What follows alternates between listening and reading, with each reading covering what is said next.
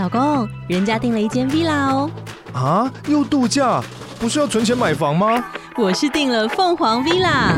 哇，竟然有千平花园，十五项休闲公社，回家就像度假哎！而且花园比房子还要大呢。还有我最爱的游泳池，耶！龙大营建 villa 生活，十年防水保固，二至三房，零七三九八五五五五，凤凰 villa。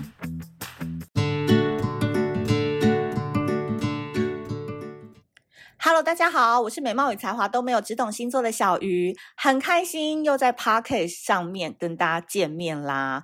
呃，大家上一集听完木星带来的三个好运 Tips 之后，是不是很期待我们这集即将要讲土星了呢？对，小鱼星座的那个二零二三年的星象，就从木星跟土星来研究就好，因为一个是带来好运。另外一个土星就是一个比较保守、比较多试炼的严苛的一颗星，所以我常会说木星很像是家里面的大哥哥，超级会玩的，然后很好玩，跟着他都可以一直吃香喝辣。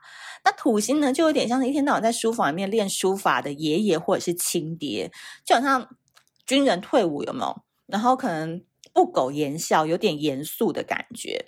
所以往往哦，土星都会跟保守啊、跟严肃啊，然后跟辛苦啊这两个字画上等号。但是呢，其实我后来自己觉得，如果我们换一个方式想，就是任何事情一定都有所奔放，可是也要有所节制。换言之，为什么我会特别希望从木星跟土星来讲二零二三年的运势，就是因为木星代表就是大鸣大放。可是总不能一直大鸣大放吧？那个太累了，很消耗内能，而且大鸣大放不知节制的后果就是很容易摔跤，很容易跌坑。所以这时候这个脱缰野马就需要土星来节制它。所以土星的价值是要告诉大家说：哎，你不能光。不能只光顾着开心哦，而是你也要记得要努力，要向上，你要活得下去，你才能继续享受开心嘛。所以我觉得土星就很像是亲爹，温柔的一巴掌，就是当你玩得太嗨的时候，他会把你拉回来，就是在松弛有度之间，你才可以找到一个最中庸的方式去度过每一年。这是我的看法。所以呢，我们今年我定义是。二零二三是我们的微光之年，我们不再需要依靠外在的星体发光，我们可以做自己的微光女孩跟微光男孩，做自己虽然微小却灿烂的光。那今天我们这一集要讲的就是土星啦。那土星呢，其实很重要的一个点就是，它在三月八号的时候，它要进入双鱼座了。其实呢，土星带来的是社会的现实，然后呢，它可以视为是社会关注的焦点跟议题嘛。所以之前两年的时间，土星都在水瓶座。那大家都知道，水瓶座就是一个天王星守护的星座，它有那种高科技呀、前卫啊、新产品、新东西呀、啊，然后前所未见的事物等等。那遇到了土星，你看看前两年因为疫情的关系，我们有了 COVID-19 这个新型的病毒，对不对？然后我们也尝试了很多线上教学、远端工作等等，这个都是有点像是土星进入水瓶座的会产生的呃世界的状况。而从今年三月八号开始，二零二三年的三月八号开始，土星要进入双鱼座啦！来来来，考考大家，双鱼座你想到什么？不要跟我说想到渣男哦。我们要从好的自我提升想起，就是土星进入双鱼，那双鱼其实就是温柔啊，很疗愈啊。很注重灵性成长啊，讲话都是温温柔柔，然后很多事情都是啊，算了啦，没关系啦，有没有？这就是很双鱼的感觉。然后呢，这个土星这种很很像干爹的呃亲爹的这种星哦，来到双鱼哦，真的是很妙的一个点，就是所有关于灵性跟疗愈的课题都会被这个世界所关注。你看，像我，我们当然是不好意思讲讲自己同行，但是你看，像理科太太的那个智商笔记，对不对？前阵就闹得沸沸扬扬，其实都有一种前兆的感觉，就是在慢慢的发生。那三月八号，土星来到双鱼座之后，也正式宣告说，嗯，疗愈的世界已经抵达了。所以你看哦，双鱼座这是一个特别能够感知人间疾苦的星座。那他现在呢，请土星来他家里的客厅休息两年。好，土星会在双鱼待两年，所以这就意味着每一个人。从水瓶座想要展现自我个人特色、自我价值开始，慢慢走向了温柔跟感性，而且最重要的是，我再说一次，我们都会更关注自己的灵性成长，而且在感情当中，我们也想要跟舒服的人待在一起。所以我明年呢，真的是松了一口气，因为孽缘会少很多。私讯可能就会少一点了，不会再会收到一些很光怪陆离的感情故事了。所以由高科技走向灵性疗愈，有没有觉得这一步真的是跳得很跳痛，对不对？但就是有趣的地方就是在这，所以明年就是一个很温柔、很疗愈的一年。所以在这边呢，我当然身为最爱给 tips、给建议的星座老师，我在这边有三件事情，希望。你们可以在二零二三年去执行，那也当做是为自己的人生去练功，去打下基础，去嗯体会另外一种方式来对待世界跟对待自己。第一个，我会觉得你要温柔的对待人事物，这个非常非常的嗯难，就是你听起来很简单。但其实它很难，因为我们每天生活当中就是会被现实搞得很惨嘛。那你要怎么样去温柔的对待人事物呢？我觉得很重要的一个双鱼座的特质，就叫做适当的角色扮演。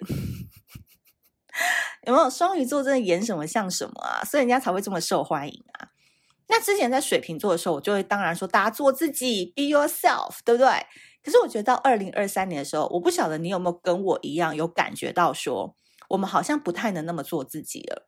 我们可能会因为角色的不同，我们可能因为工作职务的不同，或是我们承接的压力越来越大，我们反而要因应不同的环境，需要去做出适当的角色配合。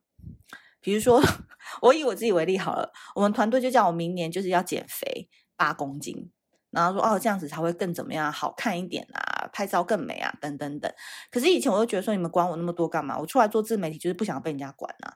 可是你后来发现说，嗯，你不想被人家管，可是你会被所有粉丝管，对吧？就是同样概念，所以并没有真正的自由。就任何事情绝对没有真正的自由。那这件事情，我本来以前可能二零二二年的时候我很抗拒，可在二零二三年的时候，我自己知道角色。扮演很重要，所以我就欣然的采纳了这个建议。我这是举我自己的例子，但你可以自己去回想，哇，我二零二三年可以做什么样的角色扮演呢？我可以把部分的自己藏起来，但是我可以应应跟回应大家的需求，去做出相对应的角色。第二个点是跟舒服的人待在一起，嗯，这个很棒，对不对？我很喜欢这句话。当然，最舒服的人就是我啦，所以要常跟小鱼星座待在一起哦。我觉得很重要的事情是，你要先把自己搞舒服，才能让对方也舒服。像我前几天因为帮我们那个射手座丁丁过生日嘛，然后我觉得他今年就是迈入三十岁，那因为每一年二十九岁都是土星回归那一年，所以大家有时候都过得很痛苦。可是，一进到三十，就人生会豁然开朗。然后我个人觉得，他在这一年当中，他就是真的找到让自己最舒服的一个生活方式。然后你从一开始跟他接触的时候，发现他是有点人生好像有点 K K 的一种感觉。到后面我们认识快要一年，然后帮他过生日那一刻，我就觉得哦，他舒服，我也舒服了。就是真的那个能量是会转变的。就是你跟这个人在一起，你舒不舒服，只有你自己知道。所以在这边温馨提醒啊。这个还没有把孽缘给斩除的，尽早斩除，好不好？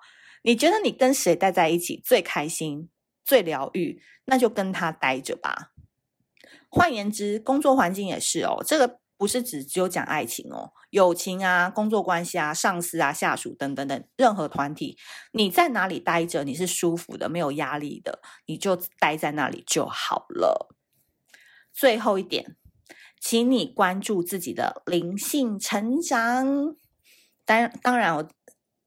必须的老王卖瓜，要持续 follow 小鱼星座啊，对不对？那当然，如果我觉得在这个期间你要多看书，你可以多看 Netflix 上面关于不同的纪录片，或者是说，你可以多在周末的时候去参加一些不同的呃聚会、不同的活动。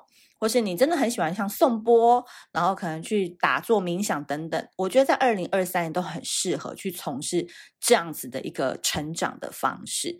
当然，每个人方式不同，那我只是说灵性成长这一块是在二零二三年我们做起来是非常容易练功，而且当你灵性开始成长的时候，你自然而然你的好能量会开始流动，宇宙就会带来新的好的红金诶桃花。跟贵人，他们都会来到你的身边。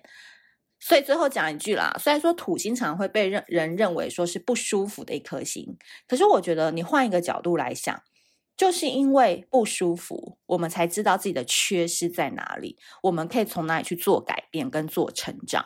我觉得这才是土星可以带给我们最大的意义喽。好的，以上呢就是二零二三年关于土星带来的转变。那我们呢还有时间可以提前做准备，万事不担心。我觉得有时候听这个星象哦，大家其实也不用听得太 detail，你大概只要知道说哦，五月十七木星进到金牛，所以我们要开始怎么样怎样怎样。然后土星三月八号进到双鱼，我们就可以怎样怎样，就把 tips 把我讲 tips 好好记好就好了，因为可能讲太深，大家 也会雾煞煞。但是呢，为什么我们还是可以稍微听一下星象的状况呢？因为我们可以趋吉避凶。我真的很喜欢这个成语。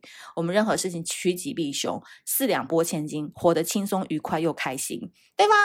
好啦，如果你喜欢这节内容的话，欢迎在 Apple Podcast 上多多给我们五星好评。那所有的意见跟留言都欢迎大家多多的分享给我，我不定时的会在节目当中会来做回复。好，你就先这样喽，我们下次见，拜拜。